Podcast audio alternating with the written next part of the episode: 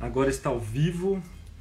Ai, tomara que não trave hoje. Tô mal nervoso se travar isso daqui, porque tem travado demais a minha internet aqui. O celular tem travado. Mas vamos ver. Acho que hoje vai dar certo. Hoje eu vou bater um papo com o Filipinho. Felipe Fagundes Torres. Que também é conhecido como Bossa. Do grupo Hermes e Renato. Tô muito feliz de bater um papo com o Filipinho. Nem, nem acredito. Vai ser, vai ser muito legal. Se tiverem perguntas aí pro Filipinho, só colar. Que ele vai responder tudo. Daqui a pouco ele tá aí, tem umas perguntas também aqui que eu vou fazer para ele. Que o pessoal mandou semana passada, que a gente teve que desmarcar. Mas é isso. Hoje vai ser o papo com o Felipe Torres enquanto ele não chega. Podemos conversando aí, se alguém quiser falar alguma coisa. Só falar. Vocês estão me ouvindo bem? Quem tá chegando aí, devagarinho. Tá me ouvindo tranquilo? Tá dando pra ouvir? E. E aí, cobertura nerd, beleza, Vini? Tudo certo, mano? Tudo na paz. Hoje eu tô, tô animado, mano. Bater um papo aqui, vamos ver qual é que vai ser com o Filipinho, mano. Mas tá tudo bem por aqui, sim. Tô cabeludo só, tô com. Tô. Tamo aí, né? Deixando crescer.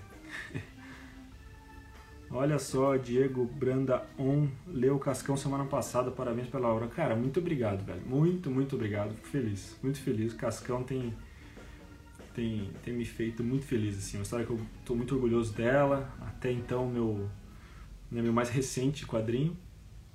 E eu tô muito feliz com, com esse quadrinho. Acho que tá alcançando um pessoal muito legal. Muitas, muitas, muitas conquistas com esse quadrinho. E daqui a pouco o Filipinho tá chegando. Enquanto ele não chega, vamos trocando ideia aí, gente. Falem mais. Pessoal chegando. Já falei que eu tô cabeludo. O que mais que eu tenho que falar? Tá calor. Espero que não trave. Vocês estão me ouvindo bem? Essa é uma boa pergunta. Façam um joinha, por favor. Se estiverem me ouvindo bem. Aqui tá uma luz meio forte, né? Só para garantir que, tá, que o som tá legal. Chama o David Lloyd pra live. Seria uma boa, hein? Seria uma boa. Queremos catarse. Olha só, Sérgio. A Mato Zanin que falou pra chamar o David Lloyd. Quem sabe um dia, cara. Queremos catarse. Cara, Sérgio, um dia, quem sabe, cara. Um dia eu quero fazer sim. Vai ser demais, né? Quem sabe. Não sei, cara. Eu tenho, tenho, penso muito nisso. Penso muito em fazer um projeto pelo Catarse e tal. Tem uns amigos que já fizeram e tava conversando semana passada disso com um amigo que fez. Mas por enquanto nada. Por enquanto o Filipinho já chegou, vou chamá-lo aqui. Legal demais. Então, Felipe. Ah, ligar no celular. Esperando. Aí, Filipinho! E aí? Beleza, Beleza? Mano? Tranquilo, certo. e você? Tudo ótimo, mano. Que da hora. Vou falar com você. Tá cabeludo, hein, cara? É, cara. Que bom. Tanta gente hoje em dia gastando rios de dinheiro aí com implante, né? Tem até um amigo, tem até um amigo que já deixou até um Celta na cabeça já para para fazer implante para ter cabelo. Como e, assim, mano? E, e ficou uma merda. E ficou uma merda. É foda, mano. Eu tenho umas entradas aqui, mas é. Sei lá, velho. Tô, tô de boa. Tem entrada de... pra careca aí? Tem entrada pra careca aí? é, exato. Boa, mano. Começamos bem, começamos bem. Cara, obrigado demais, mano. Obrigado de topar bater um papo aqui. Tô muito feliz, mano. Muito, muito feliz de, de, Cara, te encontrar tô... aqui. Eu também tô feliz. Eu só te peço desculpas aí, porque, assim, é a casa de uma família aqui, tô num cantinho da casa aqui, é tipo o gueto da Não. casa para poder que o restante fica para as meninas da casa.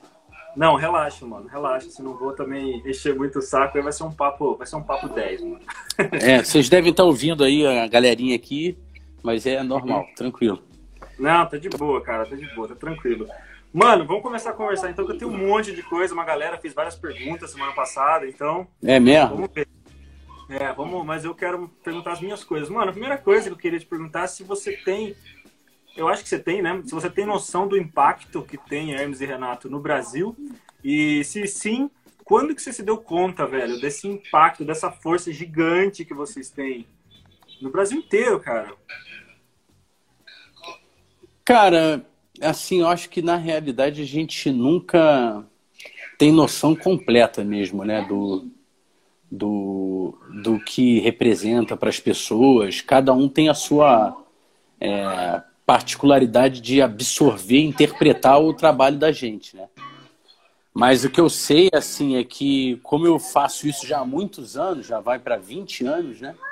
Que eu trabalho com no audiovisual, e isso, assim, a gente começa a perceber cada vez mais, assim, né, a resposta das pessoas, as pessoas reconhecerem cada vez mais o trabalho, começa a virar um, um lastro, né, cara? E aí as pessoas é, tem sempre, um, no geral, sempre uma, uma resposta muito positiva, né? É, ao encontrar ou, ou até mesmo é, trocar uma ideia é, seja até às vezes pela internet mesmo, então as pessoas se mostram muito lisonjeadas, né, e agradecidas pelo trabalho da gente. Então eu, na verdade, eu tenho um sentimento muito lisonjeiro de tudo isso, assim, né, porque o teu trabalho ser reconhecido é, é ouro, né.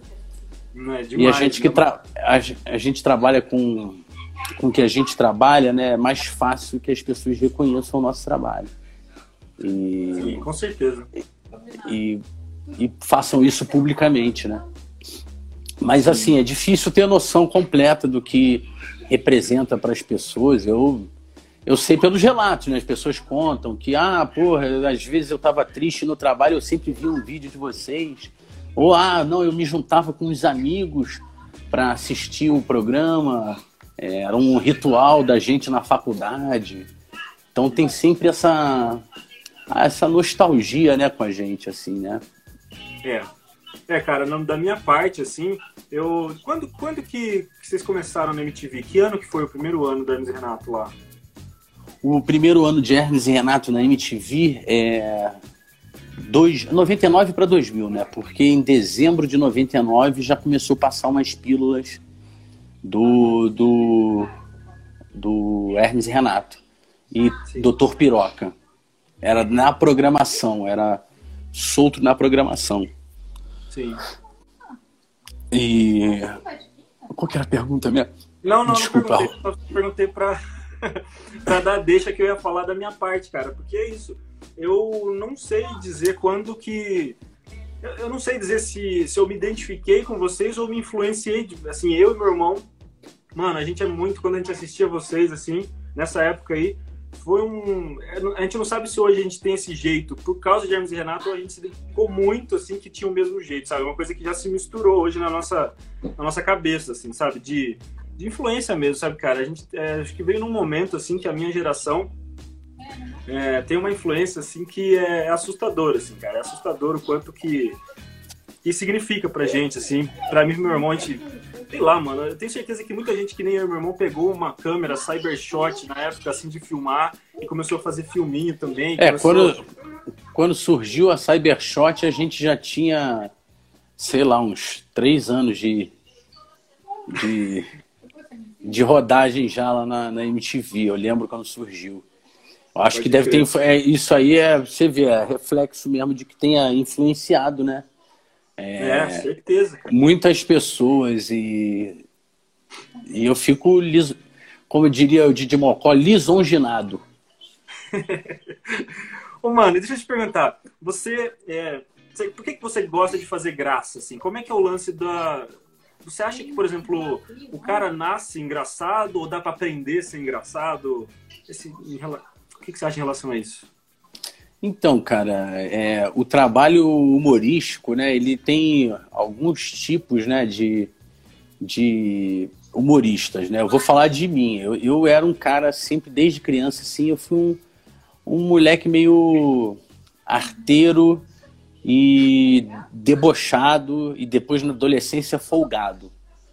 É, e ao mesmo tempo também aquela coisa do jovem de querer sempre ser aceito, sabe? Que eu acho que é uma, uma das coisas do Boça também, né? Do meu personagem assim mais icônico lá no Hermes Renato. É um pouco hum. disso também às vezes, ele fica numa busca de ser aceito por uma galera, assim. Então todo jovem passou por isso também, e aí comigo, assim, em relação ao humor, eu tenho assim na minha família uma influência muito grande de pessoas muito debochadas assim, sabe? É, da minha tia, por exemplo, a Terezinha, é, o marido dela, ex-marido agora, que era meu tio, Marcelo também, Marcelo Mazzi. E uhum. eles me apresentaram a uns conteúdos assim muito precocemente, até e meu tio também já falecido, Dilson, é, conteúdos de humor, por exemplo, Monty Python, 87 eu já tinha assistido Monty Python, 87 88. Uhum. É, TV Pirata, também a mesma época que passava, eu tinha 7, 8 anos, eu assistia com eles. E fora isso, eu tenho, acho que essa personalidade assim de, de um moleque mais é, observador, que eu era, né, quando criança, mas ao mesmo tempo também eu verbalizava o que eu observava. Então, acho que eu já fui ficando engraçado, assim, meio que naturalmente, por buscar sempre rir das coisas, sabe? Uhum. E aí também na adolescência, isso também se acentuou, porque depois a gente começou a fazer os vídeos também lá na casa do Fausto. E a gente começou a canalizar um pouco isso, que a gente era um grupo de moleques muito debochados, mas assim, por exemplo, eu já tenho um perfil que às vezes se assemelha com outros lá do grupo, mas no geral cada um tem o seu perfil ali. Uns se assemelham mais com outros, mas no geral tem uma coisa bem. É, como é que eu vou te dizer? Bem particular de cada um de nós. Eu sou esse cara assim, descontraído, cara de pau, sempre fui. Uhum. Aí você já tem, por exemplo, porque o humorista pode ser o cara que é, é engraçado, pode ser o cara que faz as coisas ficarem engraçadas e também pode ser às vezes um que faça os dois. Ele é engraçado e faça as coisas ser engraçadas. É, eu acho que eu sou o terceiro aí, sou mais completo, sou mais fodão mesmo, sabe? Tô de sacanagem. mas eu, mas é verdade, eu me considero assim, um cara que é engraçado, mas ao mesmo tempo também consegue às vezes fazer as coisas ficarem engraçadas transformar. Porque assim, é, porque você vê o caso do Bolsa mesmo, para muitas pessoas, as pessoas vão falar, porra, mas que cara moloide, com aquele nariz, é, sabe, com aquela coisa, o é, que, que ele está fazendo? E para outras, é, já te, faz um sentido tremendo aquilo ali, pega na veia, como a gente diz, né? Sim, então, sim, é não é humor, o, inclusive eu acho assim que eu tendo até a saber fazer coisas mais populares mas é, eu também faço assim, é, é, tento também fazer as coisas um pouco mais na sutileza também, em alguns momentos. Então, eu. Ah, é isso. Eu vejo que eu, eu acho que surgiu. Surgiu comigo da, da influência familiar, resumindo isso. Surgiu da influência uhum. familiar e desse, dessa capacidade de observação e de deboche das coisas, sabe? E aí, no momento que eu me juntei com a galera lá e eles já faziam vídeo, aí isso tudo foi potencializado e canalizado para o caminho certo ali, música, é, vídeos e tudo mais.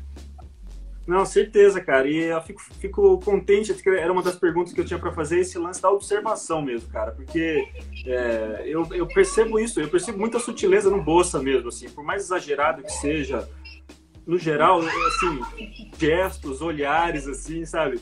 Você, sei lá, tem o corpo mesmo, assim. Você tem uma expressividade com o corpo, que eu lembro no Sim a Bolsa, cara que era muito sutil, assim, tinha umas coisas que tava filmando tua cara meio assim, filmava teu corpo, daí você fazia alguma coisa assim, eu sinto que esse lance da... E isso não, não vem do... Vem... Agora está ao vivo. Ai, tomara que não trave hoje. Mal nervoso se travar isso daqui, porque tem travado demais a minha internet aqui. O celular tem travado. Mas vamos ver. Acho que hoje vai dar certo. Hoje eu vou bater um papo com o Filipinho. Felipe Fagundes Torres. Também é conhecido como Bossa do grupo Hermes e Renato. Estou muito feliz de bater um papo com o Filipinho. Nem, nem acredito, vai ser, vai ser muito legal. Se tiverem perguntas aí pro Filipinho, só colar. Que ele vai responder tudo. Daqui a pouco ele tá aí, tem umas perguntas também aqui que eu vou fazer para ele. Que o pessoal mandou semana passada, que a gente teve que desmarcar. Mas é isso. Hoje vai ser o papo com o Felipe Torres enquanto ele não chega. Podemos conversando aí se alguém quiser falar alguma coisa só falar. Vocês estão me ouvindo bem? Quem está chegando aí, devagarinho. Tá me ouvindo tranquilo? Tá dando pra ouvir? E. E aí, cobertura nerd, beleza, Vini? Tudo certo, mano? Tudo na paz. Hoje eu tô, tô animado, mano. Bater um papo aqui, vamos ver qual é que vai ser com o Filipinho, mano. Mas tá tudo bem por aqui, sim. Tô cabeludo só, tô com. Tô. Tamo aí, né? Deixando crescer.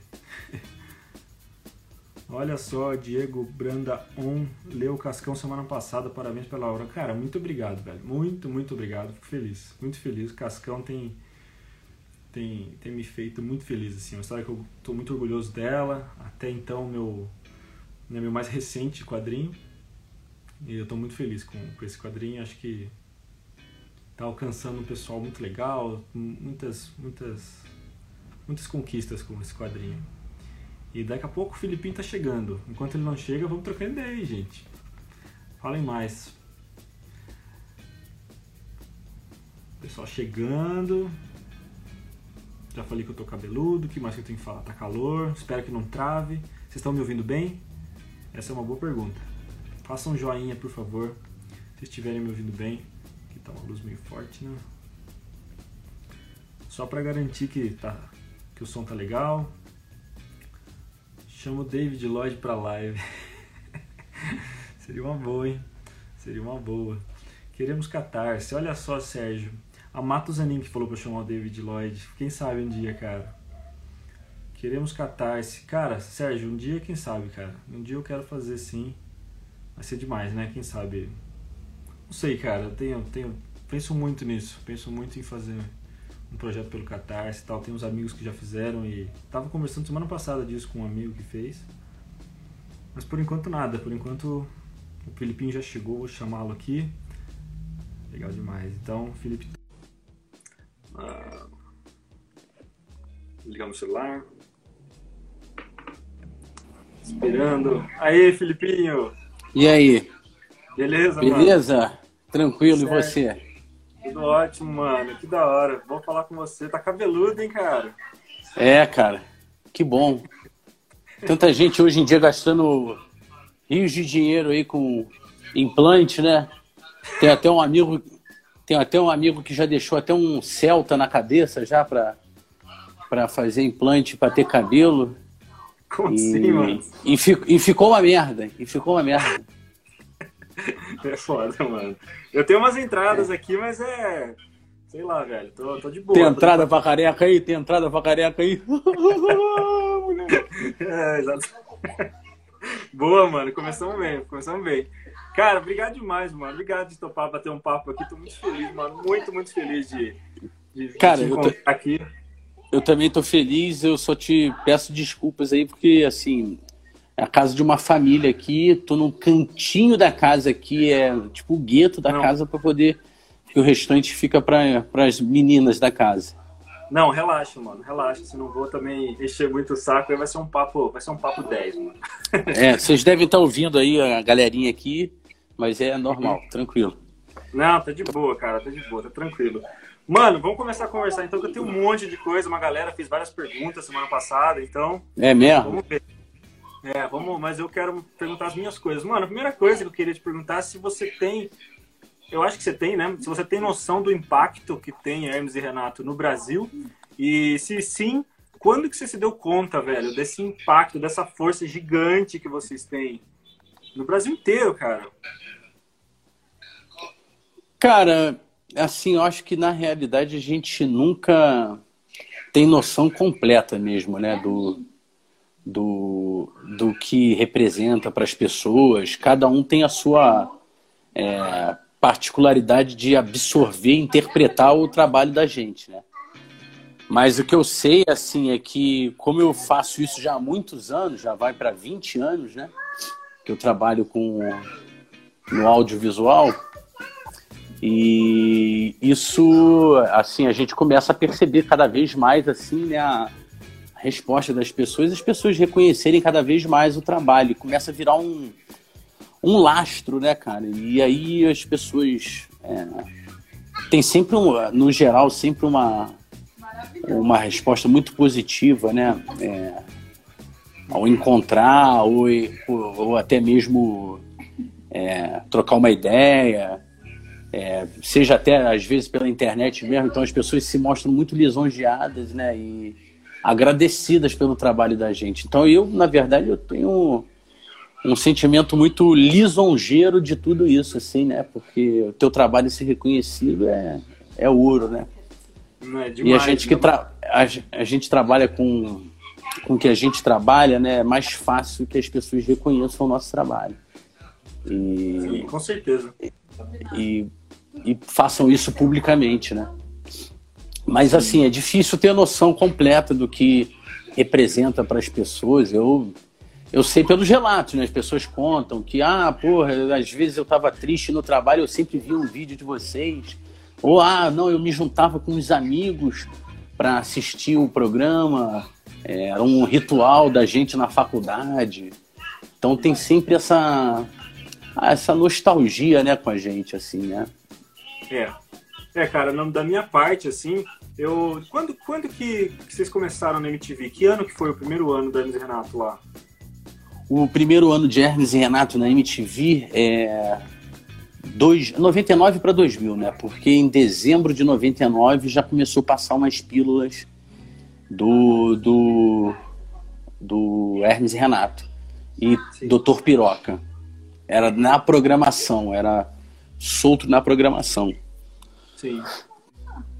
E. Qual que era a pergunta minha? Não, não, Desculpa. não perguntei, perguntei pra, pra dar deixa que eu ia falar da minha parte, cara. Porque é isso. Eu não sei dizer quando que.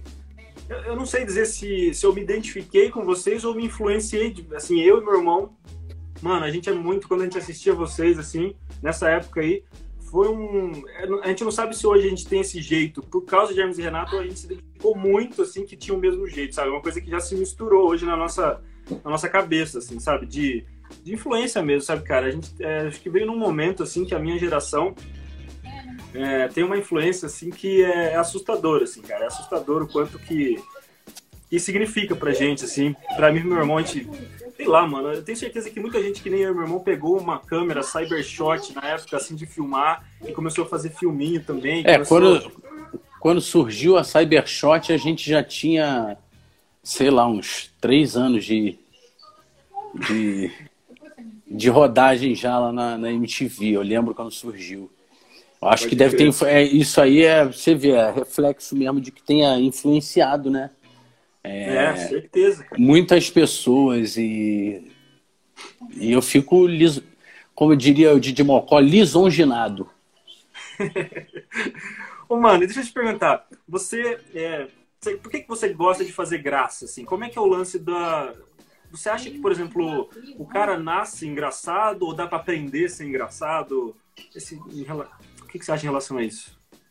Então, cara, é, o trabalho humorístico, né, ele tem alguns tipos, né, de, de humoristas, né? Eu vou falar de mim. Eu, eu era um cara sempre, desde criança, assim, eu fui um, um moleque meio arteiro e debochado e depois na adolescência folgado.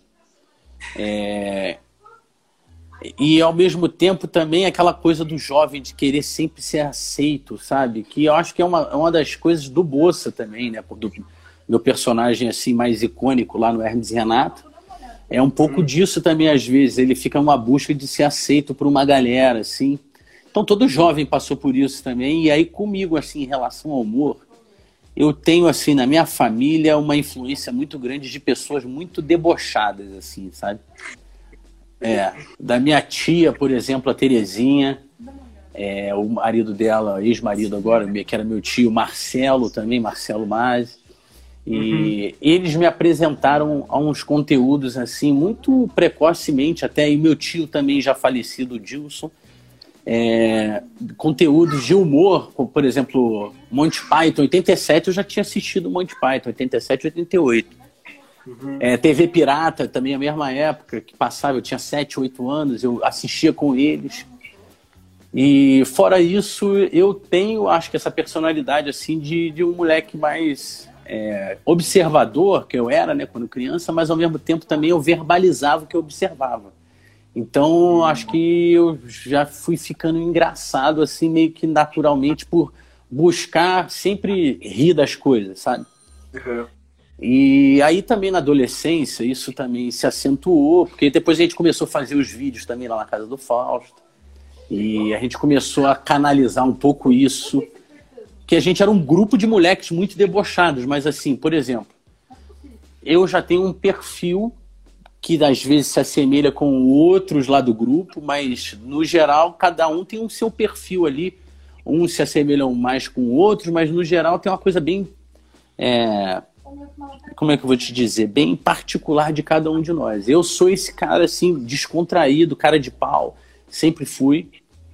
Aí você já tem, por exemplo, porque o humorista pode ser o cara que é, é engraçado, pode ser o cara que faz as coisas ficarem engraçadas e também pode ser, às vezes, um que faça os dois. Ele é engraçado e faça as coisas ser engraçadas. É... Eu acho que eu sou o terceiro aí, sou mais completo, sou mais fodão mesmo, sabe? Tô de sacanagem. mas eu. Mas é verdade, eu me considero assim, um cara que é engraçado, mas ao mesmo tempo também consegue, às vezes, fazer as coisas ficarem engraçadas transformar. Porque assim, é, porque você vê o caso do Bolsa mesmo, para muitas pessoas, as pessoas vão falar, porra, mas que cara moloide, com aquele nariz, é, sabe, com aquela coisa, o é, que, que ele está fazendo? E para outras, é, já te, faz um sentido tremendo aquilo ali, pega na veia, como a gente diz, né? Sim, então, sim, é. não é humor, o, inclusive eu acho assim que eu tendo até a saber fazer coisas mais populares, mas é, eu também faço assim, é, é, tento também fazer as coisas um pouco mais na sutileza também, em alguns momentos. Então, eu. Ah, é isso. Eu vejo que eu, eu acho que surgiu. Surgiu comigo da, da influência familiar, resumindo isso. Surgiu da influência familiar e desse, dessa capacidade de observação e de deboche das coisas, sabe? E aí, no momento que eu me juntei com a galera lá e eles já faziam vídeo, aí isso tudo foi potencializado e canalizado para o caminho certo ali, música, é, vídeos e tudo mais.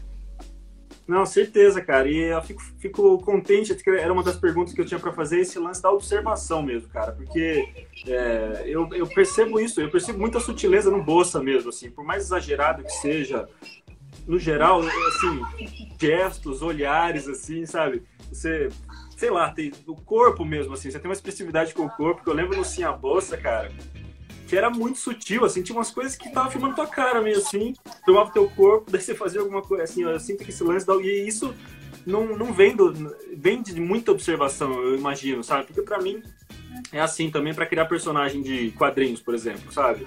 Para dar uhum. verdade para personagem, né? Então, acho que é um exercício foda, assim, você você aprendeu no, no, no, na rua mesmo, assim, cara? Assim, você tem algum digo, curso, você fez teatro, porque assim, cara, você, você é um puto ator. Eu até acho que fazer uma parada dramática, eu não sei se você já fez, acho que já fez, né? Cara, ah, eu vou te falar, tenho, tô, tô nessa busca aí, porque eu já fiz 11 longa-metragens. Minha filha aqui gritando. Que da hora. Ela tá gritando a Sky. A Sky é da Patrulha Canina, pra quem não sabe aqui. Tecla ah. SAP de, do papai aqui. É... Não, eu não fiz curso. É, eu não fiz curso de, de, ator, de ator.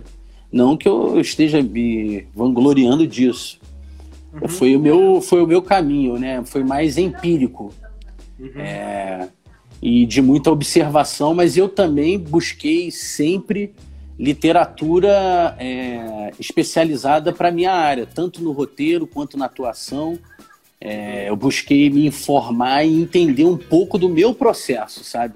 Não que eu tivesse que fazer, porque foi bom eu ter, por exemplo, vou citar aqui, é, ter conhecido o Stanislavski, por exemplo, com uma certa idade já. Se eu tivesse feito curso de, de teatro com 19 anos e fosse colocar aquilo na minha cabeça, talvez eu tivesse um tipo de atuação. Não estou falando que quem fez esteja errado, mas eu teria um tipo de atuação parecida com um padrão que existe uhum. é, para atores formados é, nesse tipo de processo. Então eu fui desenvolvendo meu processo, porque é que eu digo, né? A MTV que está fazendo 30 anos hoje aí, ela, ontem na verdade, ela foi para mim uma faculdade me pagando, porque eu tinha lá a oportunidade de, primeiro, acompanhar todo o processo, né? A gente fazia o roteiro, ia para o set, estava muito sempre ligado à direção, todos nós, e à produção.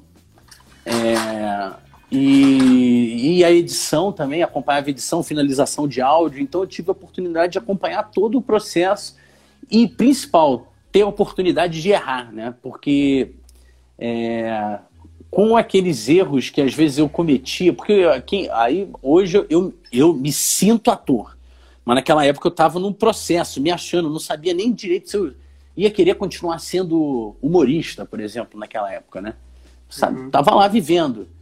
E hoje em dia, com esse afastamento, eu vejo que é, todo esse processo que eu passei lá é, me deixou com um tipo de, de atuação característica minha, mas ao mesmo tempo, quando eu me defrontei com o conhecimento é, teórico sobre desde roteiro a atuação, é, só ajudou. Só ajudou e ao mesmo tempo também foi meio que uma comprovação de que eu estava fazendo estava no caminho certo, muitas das vezes. E aí voltando à oportunidade de errar. Oportunidade, uhum. oportunidade que a MTV nos dava lá de errar era muito boa, porque a gente via, porque o ator é muito é muito detalhista, né? Então, às vezes, uma coisa que para todo mundo acha aquilo engraçadíssimo, eu particularmente vou falar, puta, essa cena eu não dei o meu melhor. Essa cena eu queria ter falado com outra entonação. E eu, particularmente, eu tô sempre insatisfeito. É sabe? mesmo, cara? É, eu tô sempre insatisfeito. Eu sempre acho que o melhor take foi o do ensaio. E aí, na hora que roda, sempre tem alguma coisa que eu falo, puta, Não que rolou. merda. É. Mas eu, é uma insatisfação, assim, necessária até, né? Porque é uma evolução. Você fica ali sempre buscando aquilo que tu não acertou na anterior. Que para todo mundo não tem erro nenhum. Para até mesmo pro diretor do filme, falou, corta, maravilhoso, não sei o que. Eu fico dentro de mim, puta, não foi aquilo que eu esperava difícil ser pleno assim o negócio. Chegar no final de uma cena e falar assim, puta que pariu, essa cena ficou foda. E, e, e foi o assim, desde o Hermes Renato e minha carreira também agora no cinema e tudo mais, é a mesma coisa, sempre desse jeito. E acho que isso é, é fundamental mesmo, cara. Isso, isso aplica muito pro desenho, pro quadrinho também, porque. Eu acredito. Estagnar não, não tem, né? Não tem muito. É, você fica parado, né, cara? Você fica parado, você não tem, não é mais interessante, né? É esse que é, é. o lance. É, eu acho que é uma das maneiras de se manter fresco, né, cara? Você, deve ser uma luta também para você isso, assim, porque acho que é de todo artista, né? Tentar se manter cada vez renovado mesmo, né, cara? É, isso é um, um uma coisa que eu acho muito necessário, assim, pro, pro, para quem trabalha qualquer tipo de realizador, seja na música, no, é, no, no, cinema, na TV, no, na internet, o que for no desenho, a busca por, por, pela reinvenção, né? A gente às vezes, né, tem uma é normal duas coisas na vida, né, do, do artista, a estagnação não é nada anormal, porque às vezes a pessoa é, chega num patamar também que, porra, é difícil, chega um ponto que esgarça né, a tua reinvenção, né? É difícil, e por isso tem crise criativa e tudo mais, ninguém entra em depressão e tudo mais, por conta disso, às vezes, né, eu acho. Por conta de não, não conseguir mais se, se reinventar. E uh, ok também. Mas eu fico sempre buscando uma coisa nova, uma, uma forma diferente de fazer a, a minha história numa entrevista sua que eu vi, é, você falou que vocês, o cara falou, ah, vocês são underground e tal. Você fala, não, a gente é intérprete das nossas ideias. Eu achei legal, eu achei uma frase, uma frase boa, assim, cara. é tá porque, tá... é porque eu acho que esse negócio de underground é muito bom para quem vê. Para quem tá, é reducionista. Aí é. você vai, vai lá, por exemplo, sei lá, fazer uma coisa nova e aí, pô, você vai falar sobre questão do orçamento para ser feito. Falava, porra, mas você é, é trash, você é, é underground. Underground é barato, não tô entendendo. Sabe, te põe num patamar é, reducionista. Né? É, de, é, eu acho reducionista, te põe mesmo assim numa condição mesmo. É, é aquela e tu não pode ser outra coisa, sabe? Sim. Eu, eu, eu, particularmente, eu, quando gosto de, uma, de um trabalho de um artista, é, eu, porra, eu, eu gosto de ver ele se reinventar. Eu acho uhum. surpreendente, assim, ver o cara fazer uma coisa nova, me surpreender mesmo. E, e eu tenho também a relação, assim, às vezes, ver um artista que faz sempre a mesma coisa, do mesmo jeito, mesmo ele sendo foda, eu falo, puta, maneiro, mas tá fazendo a mesma coisa sempre, né? Mas é, é compreensível também. Sim. Você vai pedir. É, agora, eu, eu acho muito legal, por exemplo, sei lá, um exemplo, tá? O Ozzy fez um disco novo ano passado. Porra, um disco super moderno, um disco. O cara é um tiozinho, né? Porra. O que, que você tá. A minha filha tá passando aqui no fundo. Pode passar. Não tem problema. É, dizem que aumenta a audiência de live quando passa criança, cachorro. Coisinhas fofinhas. Coisinhas fofinhas. É, eu, eu acho. É, o, não o acho. Ozzy. O Ozzy, por exemplo, durante muito tempo ele ficou fazendo mais do mesmo. No entanto, ele fez agora um, um disco novo, né? E participação do Post Malone. Pô, disco moderno, disco. Pô, eu acho foda. Eu fico até ouvindo o disco um dia no carro e fiquei até emocionado é, ouvindo a parada, porque eu falei assim, cara, que maneiro, que foda ver isso. O cara, todo mundo tira o cara de sequelado. O cara tá fazendo uma parada moderna, um, com timbragem diferente, com batida eletrônica, com. Sabe? A, a, guitarra não tá mais tão na cara, não tá com a preocupação de ter um guitarrista personalista ali. Então, isso para mim é, é, interessante ver e ver que é possível sim estar tá sempre se reinventando, mas também aceitar os teus momentos de crise criativa também é importante. É, massa, legal demais, cara. Eu também acho que é mais ou menos por aí. Mano, uma questão que, que me veio aqui é esse lance que você falou de orçamento e tal. Eu acho que, às vezes, né, as pessoas confundem o rolê de, de remuneração com orçamento para produção, porque eu não sei, o que, que você acha disso? De quando a coisa é muito, muito certinha, assim, sei lá, cara, por mais filme mesmo, assim, de comédia, cara, eu acho que tá cada. Eu acho quando tem muita, muita produção envolvida, produção, não tô falando de grana, assim, sabe? Você concorda com isso que o. Não. Que a de avacalhar Discordo. um pouco? Discordo. Eu acho que o, o problema não tá no, na produção. Você quer ver uma coisa? Você gosta do filme chamado Trovão Tropical? Gosto, cara. A é. produção dele é pequena? É, não, não parece ser, não. Não, não é pequena tem explosão, tem um filme quase inteiro gravado no meio de uma mata, isso demanda um, um esforço de produção gigantesco, né? Uhum. É, então eu, eu acho, assim, reducionista esse pensamento. E tu é um babaca, eu vou sair da live agora por conta disso. Tá sacanagem. Tá sacanagem. eu tô só, eu não, tô mas... só cutucando, eu tô é. só cutucando. Não, eu não acho, eu não acho. Eu acho reducionista, eu acho assim. É... Acho que o problema é roteiro mesmo, então. O problema é roteiro. O problema é roteiro. Se Eu não sei qual é a tua crítica direta ao que que é, tá? Se é o cinema nacional, se é o cinema não, internacional. Não, Acho que... não, Mas assim, eu vejo mesmo, muitas comédias boas em variados estilos. Comédias, às vezes, bem baratinha. Aí o cara tá falando aqui, Ricardo Bassanese, Tom Cruise gordo e careca, tá vendo? É esse tipo de coisa que eu falo. Porra, não tem como fazer isso numa produção barata. Ter, ter, ter primeiro Tom Cruise no elenco já é caro. É verdade, pode crer. Já vai te demandar uma grana. Uhum. Segundo, porra, Tom Cruise gordo, fazendo papel de um judeu do mercado é, cinematográfico, tipo um produtorzão escrotão, maneiríssimo, né? O, o personagem. Uhum. Demanda uma caracterização é. cara. Eu só levantei isso, cara, porque eu, eu acho que vezes... assim, tudo depende muito do roteiro. O roteiro que vai dizer se tu precisa de produção ou não. Agora, tem filme muito barato, que é, por exemplo, eu, eu vendo um documentário da história do Monty Python, uhum. eu vi que o, o, o, primeiro filme deles custou 2 milhões, 2 milhões de liras. É isso, lira. É lira? É lira, né? Na Inglaterra não, é libra. É um L, é um L. É. É. Ou dólares, eu não me lembro. E quem financiou foi o. Dos Beatles. George Harrison. Né? George Harrison, George é. Harrison financiou o primeiro filme. Era, tipo assim, um filme barato, né?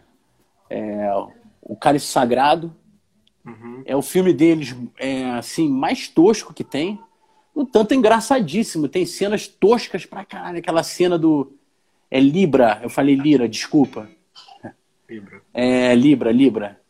Lira é, na Itália. Lira na Itália. Não, nem é mais na Itália, porque na Itália agora é, é há bastante é tempo euro. já é euro.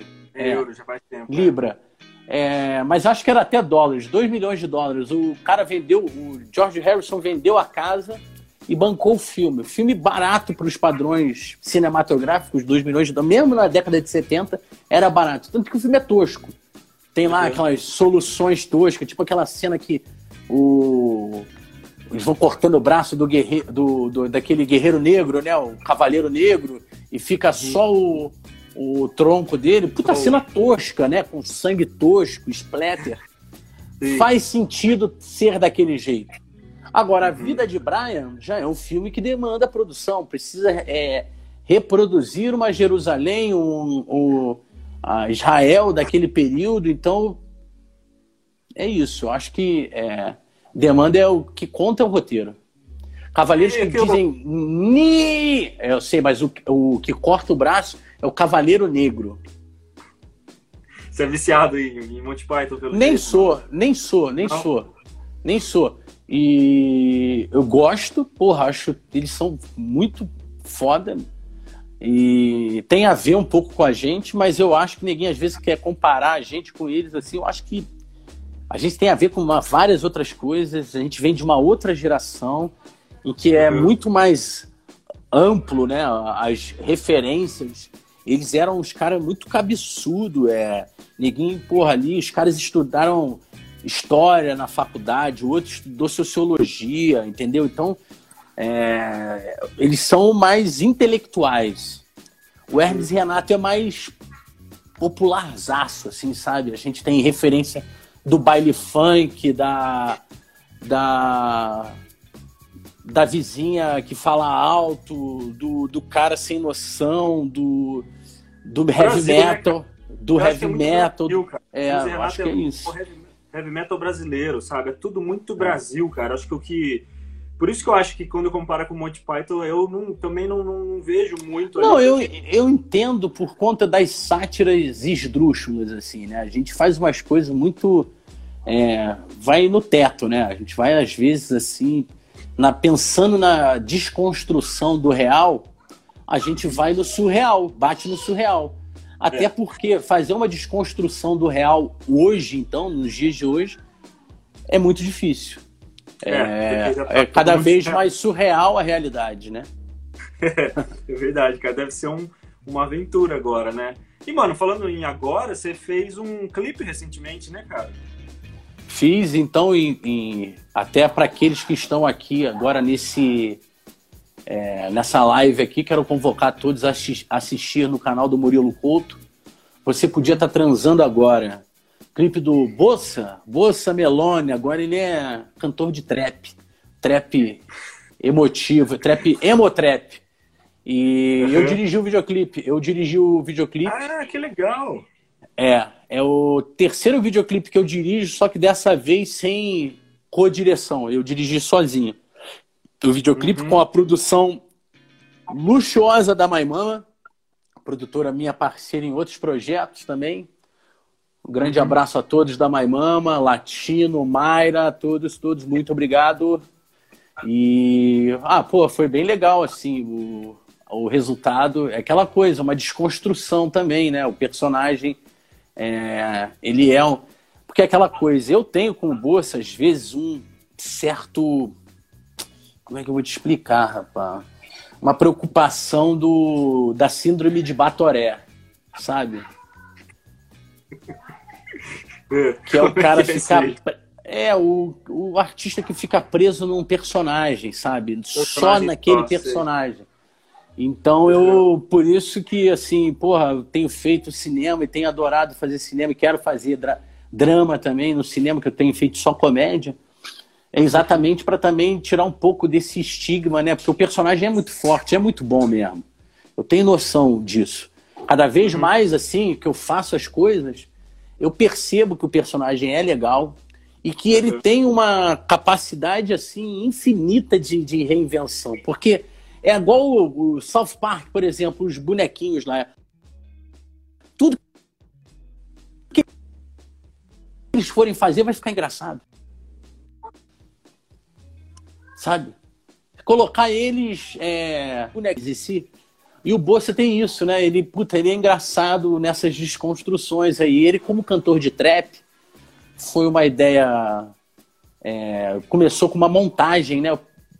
peguei lá uma montagem, fiz o Bolsa numa montagem com a camisa do Matuê e com uns dreadzinho de típico de trap. E aí o, aquilo deu uma viralizada ali no, no, meu, no, no Instagram. Eu falei, cara, isso aí é debochado. E o Bolsa, puta, cantando melodia de trap, tipo Post Malone, ia ficar engraçado mesmo. E aí o Murilo me chamou um dia para participar, ele viu aquilo, falou, porra, participa da minha live de trap. Aí eu falei, porra, vamos nessa. Mas eu não quero participar para ficar fazendo improviso, não. Eu quero fazer uma parada escrita, porque eu sou para improviso uma negação, né? Assim, tipo, improvisação, assim, tipo, ao Léo, né, pode... cara? Se eu não tiver nenhuma uma pauta para mim, eu fico meio no cagaço. Dá certo às vezes, mas eu sempre fico com cagaço. E aí, pô, eu escrevi uma, em cima de uma base, eu escrevi uma letra e já vim com uma melodia de refrão. Ele falou: ó, vou fazer minha base aqui e a gente vai fazer essa na live. E aí, da live já foi pra música e da música foi pro videoclipe. E agora a ideia é fazer mais músicas. É isso que eu ia te perguntar. A carreira musical aí tá, tá brotando, então? Cara, é, eu sou assim lá dentro do Hermes Renato. É, eu sou, eu gosto muito de música. Eu sou consumidor de música é, desde a infância, desde a fita cassete e o vinil. Você tem vários vinis aí, né? Eu lembro que você fazia várias Fui... lives, várias, vários stories e tal, mostrando. Geração CD também, sons. comprei CD importar. Tenho. Opa, deu uma travada. Deu uma. Voltou? Oi, oi, oi. Vamos ver, fala aí. Tá, aí, tá legal. E tá, foi, foi, eu acho que foi.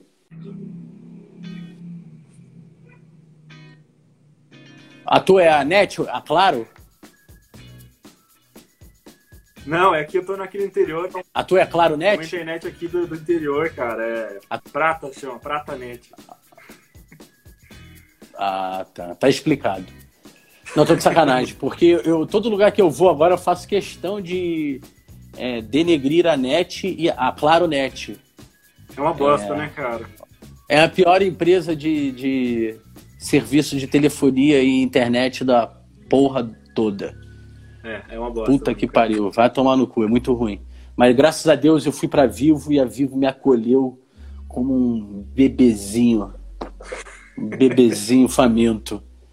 É, mas aí. Mas que, do que que eu tava falando?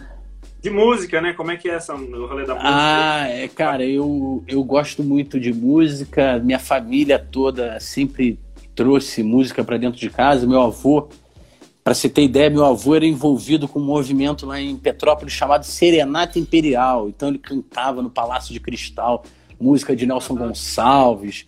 Antes disso, pô, quando eu era moleque, ele tinha um sítio lá perto de Itaipava, em Correias, e todo final de semana tinha samba lá, então vem daí também essa coisa. E ele me levava para ir para a escola de samba todo fim do ano, para ir para o início, né, carnaval, ia para uhum. Vila Isabel, Vila Isabel, desfilava na Vila Isabel com ele. Então, é, então assim, vem daí, vem também do meu pai também, muita coisa. Eu acho que é, teve ali uma coisa veio do meu pai, da minha mãe, do meu, do meu tio. Uhum. Todo mundo gosta muito de música e aí assim no Hermes e Renato é uma, a, essa coisa da música sempre teve em paralelo ali com a gente, desde mesmo lá do, do período amador, né? Quando a gente fazia vídeo amador lá no quintal da casa do Fausto.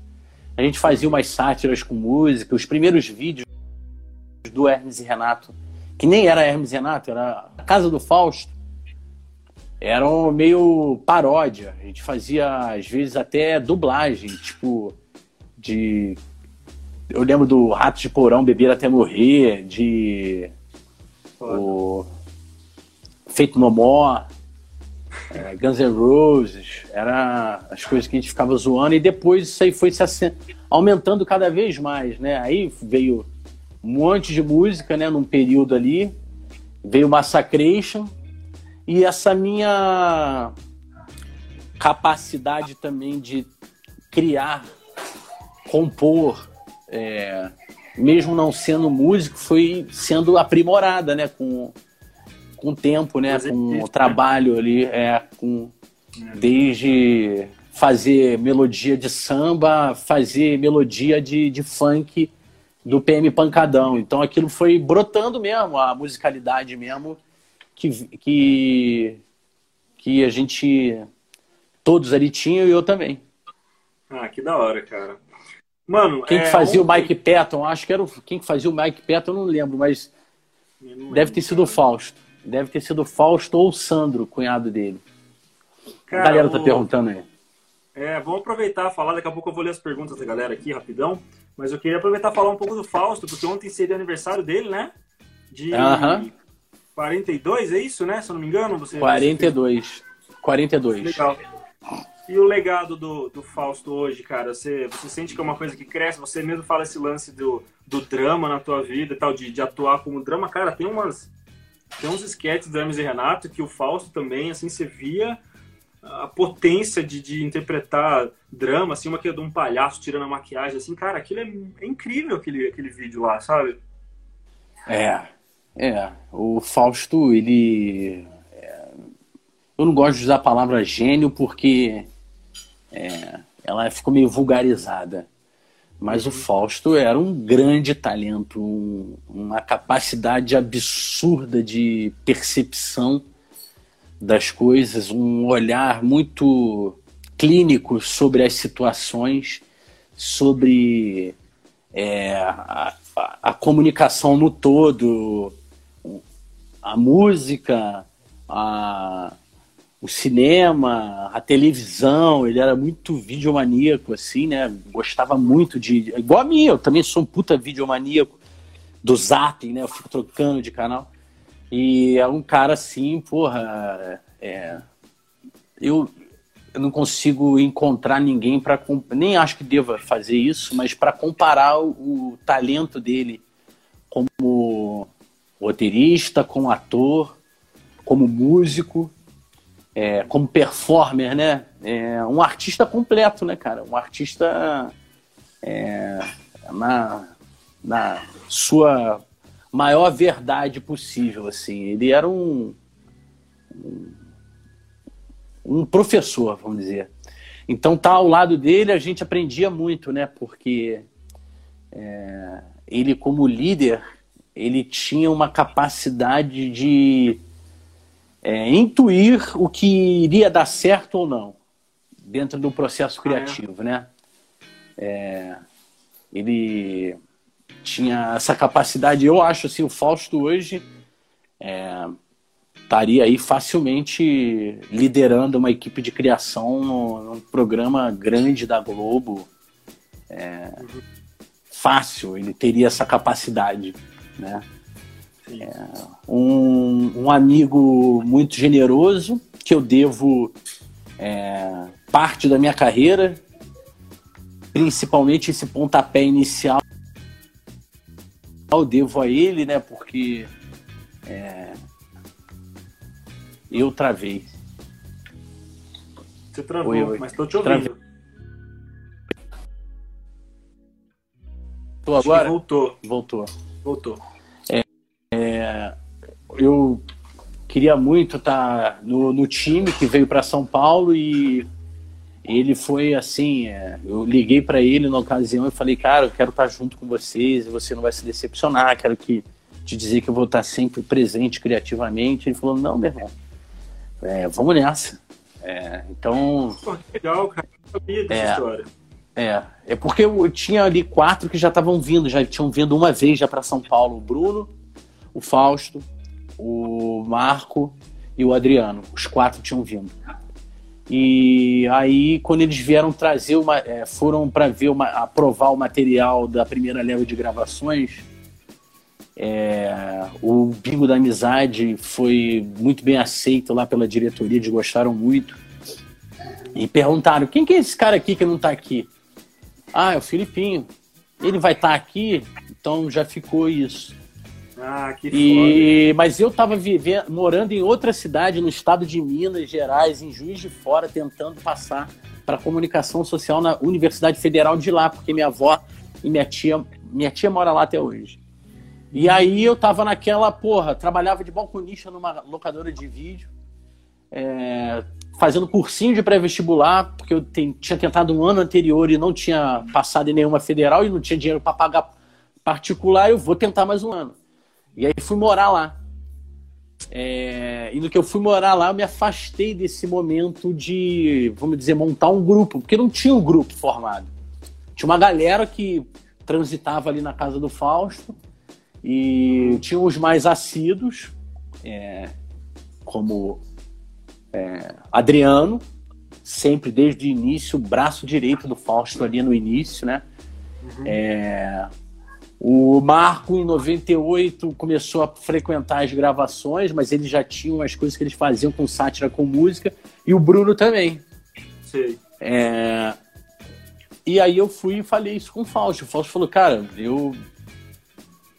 Aí o cara falou, balconista de locadora, tipo Tarantino. Eu, eu, eu... depois eu fiquei sabendo disso. E eu fui balconista de locadora, eu vou te falar, por duas vezes na minha vida, tá? Uma vez em Petrópolis e outra vez é, em Juiz de Fora. Mas para mim foi uma puta de uma, uma bagagem excelente que eu tinha ali, porra. Coisa para Inclusive o Fausto ficava me pedindo indicação, pedia filme. Porra, traz uns filmes aí para mim. Me pedia legal, às vezes. Mano. É. Porque Pô, ali talvez o mais cinéfilo do, do grupo tenha, seja eu, não tem como negar isso, né? Uhum. Porra, que foda, cara. Que incrível esse momento. Eu ia até te perguntar, se você não fosse humorista, se isso não tivesse, a sua vida não tivesse acontecido desse jeito, para que lado você iria de escolha? Já até falou aí, se queria fazer, tava estudando. É, eu tava fazendo fazer... já comunicação social, é. Eu ia fazer alguma coisa ligada à rádio TV. É. Eu tava buscando isso. É... Mas eu tava também numa fase da minha vida muito louca, né? Assim, tipo, tinha tomado um pé na bunda lá em Petrópolis, fui para Juiz de Fora estudar. E com 19 para 20 anos, eu já estava até com uma oportunidade de ir para a Austrália para estudar e, e, trabalhar lá.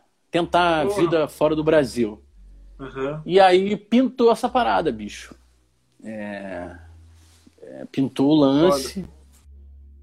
Que da hora, mano. Que foda. Legal demais. Legal demais saber essa história. Você precisa escrever um livro, cara. Escrever... E aí, vai rolar Vai rolar isso um dia, hein? O livro A História do Hermes e Renato. Tá rolando já. Tá sendo escrito. Ah, é? É. Olha que foda, mano. Pelo Dudu Monsanto. Hum, que foda. A galera falando aí que a música com o Murilo Couto tá irada. Valeu, rapaziada. E o clipe tá mó da hora, cara. Pô, não sabia que você tinha dirigido. Vou... É, o diretor é foda, né? É foda. foda. Trabalhei em locadora, né, mano? Duas vezes. É isso aí. Viu? Deixa eu ler as perguntas da galera aqui, antes que o nosso tempo já está meio em cima. É, vamos ver aqui. O Jorge Hamilton 1 perguntou qual personagem do Fausto você gosta mais? Putz, ah, cara, eu gosto do Cláudio Ricardo. Eu gosto bastante. Uma vez você é... falou que você gostava daquele Karateca do Paraná lá. Ah, Karateca Paranaense. Eu acho que o Cláudio Ricardo e o Karateca. Eu lembro que você comentou uma vez comigo. É, ele perguntou também se vocês estão planejando gravar algo novo com Hermes e Renato pós-pandemia e se vai continuar no teatro. Cara, pós-pandemia, é, na verdade a gente tem planos aí, tem inclusive propostas aí para fazer conteúdo para para um para um eu não posso falar. Tá. É, e assim, eu tenho também meus projetos